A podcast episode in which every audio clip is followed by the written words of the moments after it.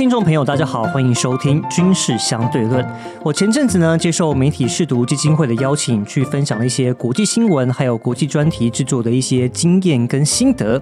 那比较特别是，在那场，我跟一位国际新闻的同好相见欢，他是独立摄影师曹雨欣，他之前以独立记者身份两次进入乌克兰，然后有一些很深度的一些观察，那也有在报道者刊出一些他的作品，因此我当下就决定，哎，我要赶快邀请他来上我们的节目。所以，我们就来欢迎雨欣，欢迎来我们节目。Hello，郑伟，Hello，各位听众，大家好，我是曹雨欣，第一次录 podcast，然后会不会紧张？超级 不会，但是因为你都进入过乌克兰，都进入过战地，我相信这对来说应该是小 case 了。对，那我们先简单聊一下，就是你当初怎么会想要去乌克兰？说实在，因为我们会进去，是因为我们是以媒体记者的身份，我们会想要有去那边报道的一些企图心。嗯，但是你自己怎么会有想要进乌克兰的这个欲望？其实我是一直到进去之后去回溯我记忆，才有一种发现，好像原来他其实跟我二零一三一四年去中国旅行的时候。有关系，因为那时候我当时是去 Couch Serving，所以其实当时 host 我的是一位乌克兰的女生，那她也是一名记者。你说在中国的时候，Couch Surfing 是过这个 host 是一个乌克兰女生，对，没错，哇，好特别的缘分。嗯、对，然后当时其实我就问了一个，就是一个对乌克兰说最蠢的问题，就我就问说，嗯，那所以你们说的是俄语吗？然后就瞬间被狠狠的上了一课 然后眼神就不一样了。对对对，他们就很认真的就是给我上了一堂乌克兰跟俄罗斯的课。但是其实到了后面几年，因为我一直在欧洲旅行，所以其实我一直没有特别把这段记忆放在心上。但是一直到了二零呃疫情后吧，然后我就回台湾，然后我就开始看到，刚刚好就是有看到一些关于乌克兰的书。那其实我印象深刻是当时有一本叫做《向日葵的季节》，它是嗯 Igor Magic 的著作，然后他当时就他是一名。记者，那他从二零一四年其实就进去采访顿巴斯的战役，一直到就是二零一八年。对，那就从克里米亚那个时候开始，对，他其实从克里米亚开始，对对对，呃，甚至更早啊，就是从可能从乌东那个时候的纷争，就是独立公投的那一块开始。嗯对，那直到战争爆发，然后刚好战争爆发一个礼拜内吧，我记得有一个 Timothy Snyder 教授出版的《血色大地》，就是台湾有中译本出版，然后。我就看完，看完就觉得好像有一种冥冥之中，或是有种线，感觉一直把我牵，把我跟可能乌克兰这样的记忆跟事件牵在一起，那召唤你的感觉。对，有一种有一种莫名的召唤感，然后再加上，其实我一直都是一个很希望去打破间接距离，就是说我们在获取，比如说资讯，比如说近期的国际大事的时候，其实我们都只能透过转。转载的方式，不管是第二手、第三手的讯息，哪怕是有记者去，其实他带回来其实也是透过他的眼去看到的世界。可是我能看到什么？其实这一直是嗯，促使我去看这个世界的原因之一。那乌克兰就当时就给我一种这样的感觉。嗯、那所以其实要说天真也好，或者是热血也罢，但是我真的是一个非常短的时间内，然后就出发了。那我记得我第一次去的时候，我连。军用急救包都没有带，就是两手空空。我真的就是带我平常旅行就是睡袋、睡垫，就是那样那样子。像、哦、你还带蛮多的，其实对啊，对对对，嗯、就是像是去爬山，或是你要去走践行之类的行李，我就出发了，蛮不可思议的吧？我觉得在这样情况下。一种冥冥之中，所以你一开始就可以决定要直接进去吗？还是你是先从啊、呃、乌克兰跟波兰边境开始，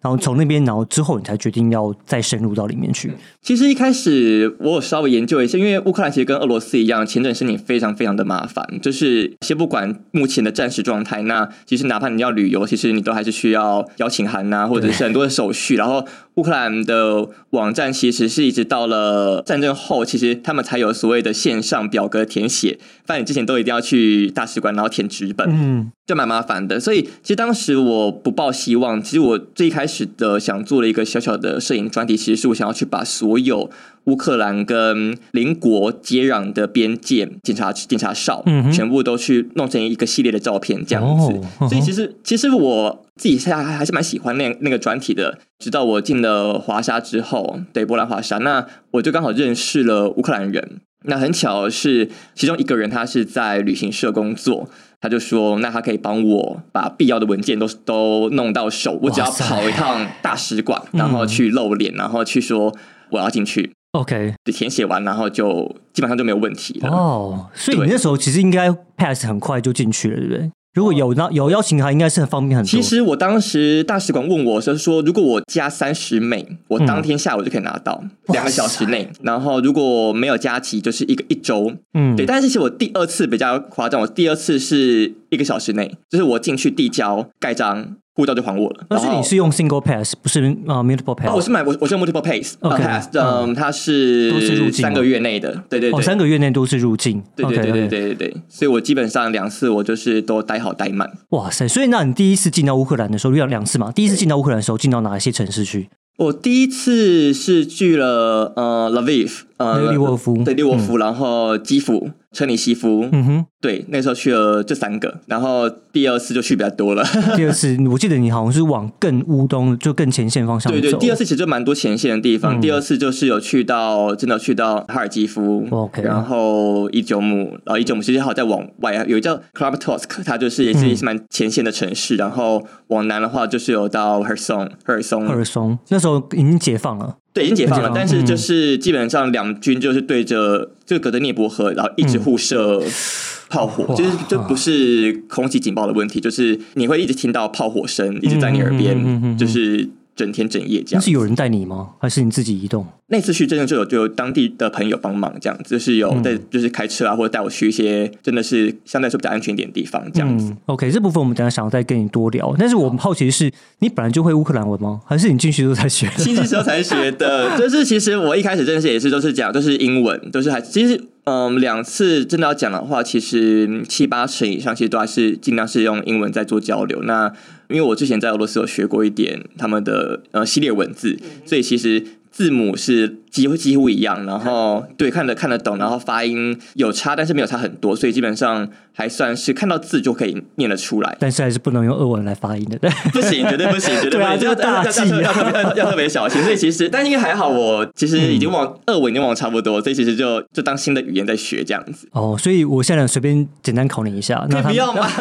没有，我在说，比如说你好，或是早安，这个怎么讲？嗯，Dobry Dan 就是他们的比较像是 Good Day。那当然你还有分，比如说。像现在呃晚上就会是 d o l e b a c h n OK，对对对对，比较常用的一些单词，对对对对对，比较常用的，只是在打招呼上面，他们就会有一种哎亲切感，或者是说比较拉近距离的感觉。嗯，没错没错。所以你在这次的这整个应该说这两趟的采访当中，其实你拍了非常非常多照片，你有算过几张吗？上千张有没有？因为我是我是底片，所以底片哦，你用底片哦，哇，我没有数，对我是拿，我记得我带了四五十卷底片出门，全部用完，几乎对，应该用完。Oh my god！好，然后。你这些照片当中，就是呃，我觉得你想要表达出一些意涵，或想要表达出一些你你想表达的一些感觉或感动。所以你你跟这些乌克兰人在互动过程当中，你觉得他们现在看起来这场战争到达到现在已经快要两年了，嗯，他们对于这场看起来是没有尽头的战争，他们的心情、他们的心境，你的你的观察是什么样？到那边认识蛮多人，其实我觉得每一个人的面相其实都还蛮不一样的。那当然有很多人其实到现在还是很希望可以，比如参军啊，甚至是用一种自我牺牲的方式，希望可以继续保护他们的国家。直到现在为止，都还是有人是保持这样的想法。嗯，对。那个人经验，我必须要就是非常我个人经验，就是其实更大多数的人，其实他们就已经用一种习惯与战争为共存的方式，在过他们所谓的日常生活。所以其实每一天你都会听到空气警报，甚至你看到无人机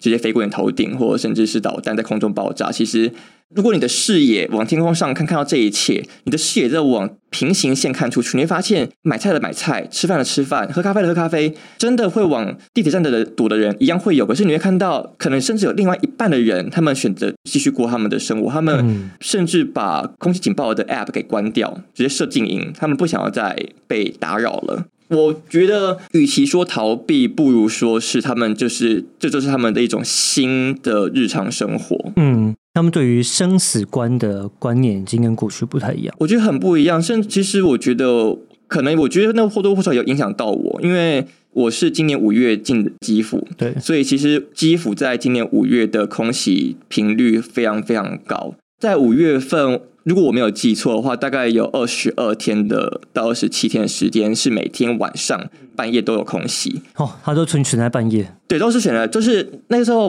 嗯，如果没记错，就是半夜跟这跟中午最频繁。那基本上每天晚上大概十一点就开始，我就开始，或者说大家，嗯就开始等等空气警报响，然后空气警报一响，那大家就会成群结队的移动去地铁站，然后在那边睡上个两三个小时，大概凌晨三点到五点之间，警报会解除，然后大家又、又离开。问题是这个离开之后，他们不是去回去睡回笼觉，而是准备上班，哦准备工作，准备他们一天新的生活。嗯嗯嗯，对，所以我觉得那对我来说非常的，这就是他们真的是他们变现在化成他们的日常，对对对对对？我觉得听起来有点像是以前那个精美，然后单打双不打，好像你就已经预期他就是会打过来了，对对对然后但是你就必须要去习惯这种啊、呃可能会对生命造成威胁的东西，但是你又不能让它影响到你本身的生活，对不对？有点像这种感觉。但是因为你刚刚讲到，就是我们一直都以为说啊、至少你现在看到报纸上就所有的战况，大概都已经转到以阿那边去了嘛，已经很少人在看到乌克兰战争，但是我们知道还在打。但是可能以为就可能聚集在乌东的那个比较激烈交战的地方，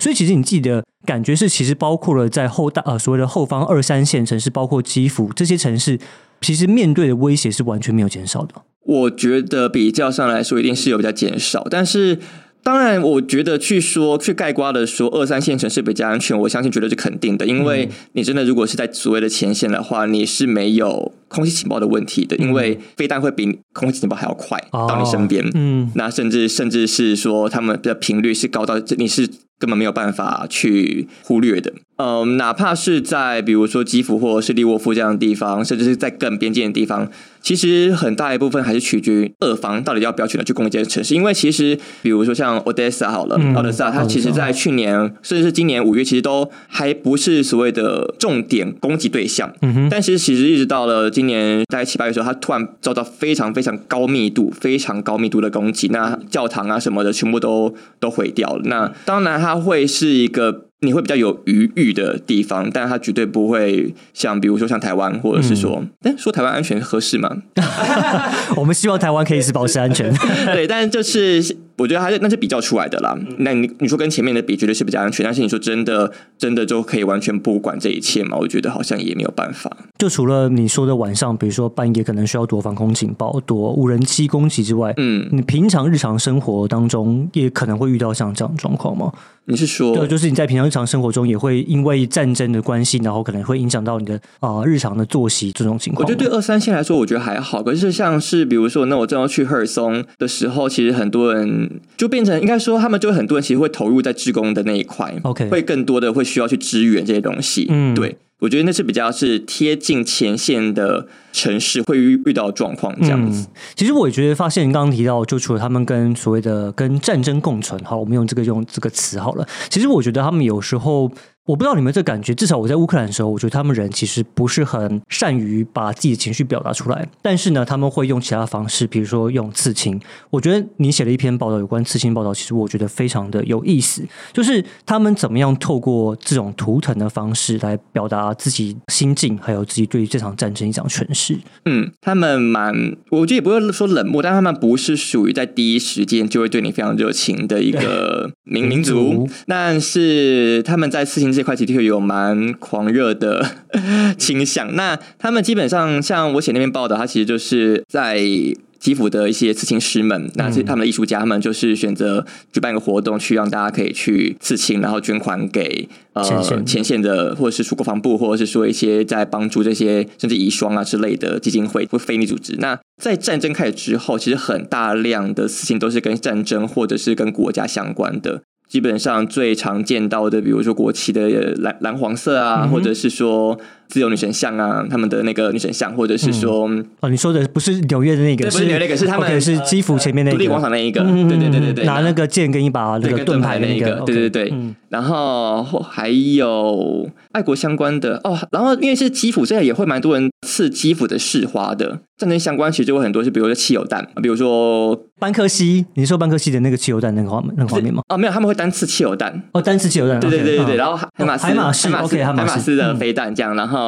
还有各种基本上武器类的会很多，然后还有哦，他们的国徽三叉戟。他们当时我记我去的时候，有一个男生，他把他整面的背刺上一个非常非常巨大的三叉戟，哦就基本上就是布满他整个背。嗯对，然后他我访问的艺术家他说，他光是刺轮廓就花了就一整天，就是在刺那个轮廓而已。他们其实用蛮多刺青的方式表达他们的想法，所以其实除了战争这一块，其实他们有很多人去选择去刺更贴近他们身边的人的，比如说他们的。比如说伴侣啊，或者是说宠物啊，或者是家人啊什么的。我记得还有一个人是把战争开始的那一天，就是刺在身上这样。你说日期吗？对的，日期刺在身上这样子。哇，对对对。你有问他想表达什么吗？比如说，可能记住这个对国家重大伤害的一天，还是他想要做复仇或者什么样？他的心境是什么？他他只是淡淡的表达，他就是想要把这天放在自己的身上，不管是物理上或是心理上。哦，OK，就是不要忘记这件事情，这样。对对。对，因为我觉得雨欣跟我们其他所谓战地摄影师，其实像我们之前看主心讲，包括那个张前奇老师，他也有一些呃战争的一些作品。但是我觉得我看你的作品跟张前奇老师的部分不太一样，因为他比较着重在战争造成的破坏，那种战争激烈交锋的那种情景。但是我觉得你比较多是在人物刻画或是市井的那种描述上面。所以你自己在你刚刚讲的大概五十卷的这种胶卷底片当中，有没有你觉得是哪几张照片你可以描述出来？然后觉得它是特别有故事或代表性的。大概我觉得有几张吧，有些有有一张是我当时访问一个母亲，那他的作家是一名儿子，那他的然后他们住在一九姆附近的村庄，所以其实，在俄军占领的时候，儿子就被抓走了。嗯哼，这位母亲她花了很长很长的时间在寻找她儿子的下落，因为她根本不知道她儿子的生死。有关单位一直回复他说：“你回去，如果他被释放了，你会被通知。”嗯，所以他一直悬着这样的心，悬了好几个月，直到九月之后，呃，他们在附近发现了一个乱葬岗，又花了很长一段时间去确认所有的身份，所以他一直到了十月、十一月才真的知道说他儿子已经过世，已经被杀害，甚至在事后调查才发现，其实他儿子早在五月的时候就已经被杀害了，而且被弃尸。刚开始没多久。对，所以其实我觉得那一场访问，其实我觉得非常的对我来说很难，因为我一直在挖他的记忆，挖他的挖他的伤口。嗯，对。那我最后一个问题，其实我问他的是说，因为他他儿子是一名童书作家，然后其实，在基辅的的那个书展上，其实也有展出他最他就是过世后出版社帮他出版的作品。所以，我这是我最后一个问题，我问他说，你怎么去看待？一个是，你儿子身为一个作家，他如何在读者的心中可以一直一直一直被记得？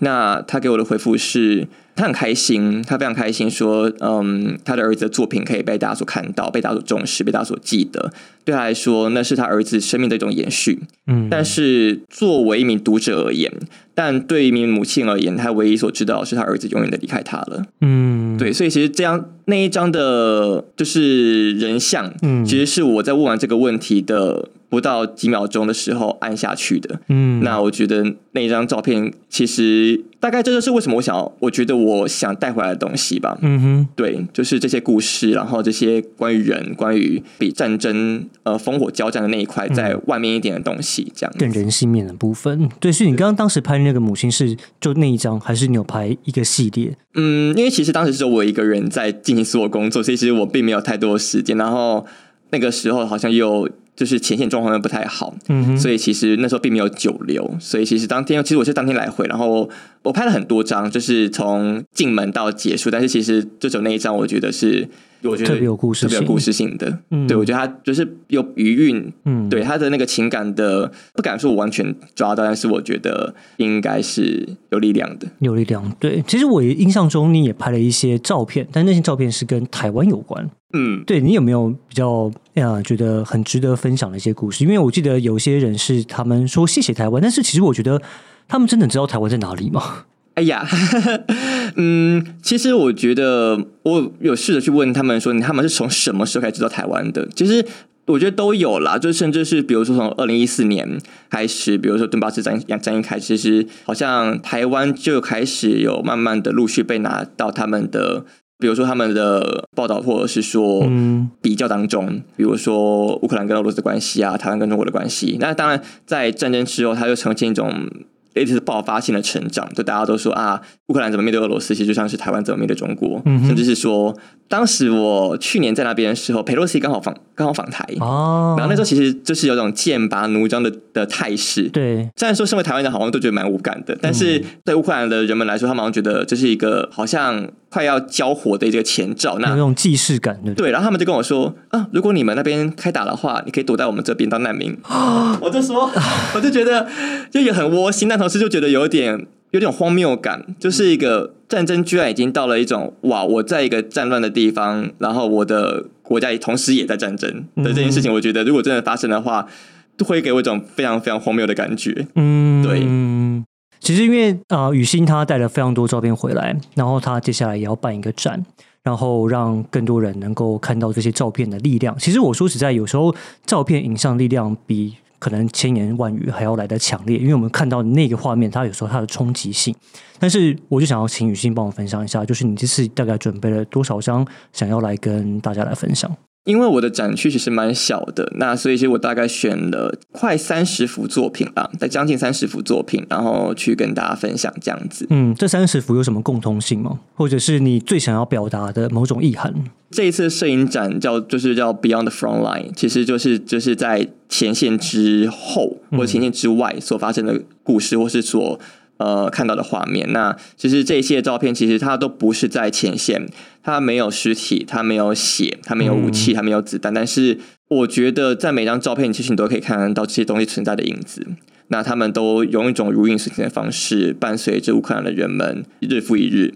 直到现在。那同时，其实我有个小小的副标，并没有特别写出来，它叫做 The Front Line of Life。我觉得我想抓的那，我想看到的那个区块，其实正是在前线跟就前线的后面，但是它同时又是日常的最前面。如果说我们说日常的是一个，它是一个有边界的地方的话，那我觉得我想抓的就是那个最靠近边界。你再往前踏出一步，你可能就离开你的日常了。嗯，对。那但是它那个并不是一条线，它其实是一个区块，所以它同时就容纳了。那些跟前面所交织影响出来的东西，那我觉得这一系列照片就会想要呈现给大家看，这样的这些东西的乌克兰所发生的事情，这样是想要给台湾的观看者一种警示的作用吗？与其说警示，我觉得我觉得就是一种分享，说在这个世界上所发生的某一块，嗯，其实我觉得想想我想法蛮单纯，我也不会因此说好像因此就必须要去。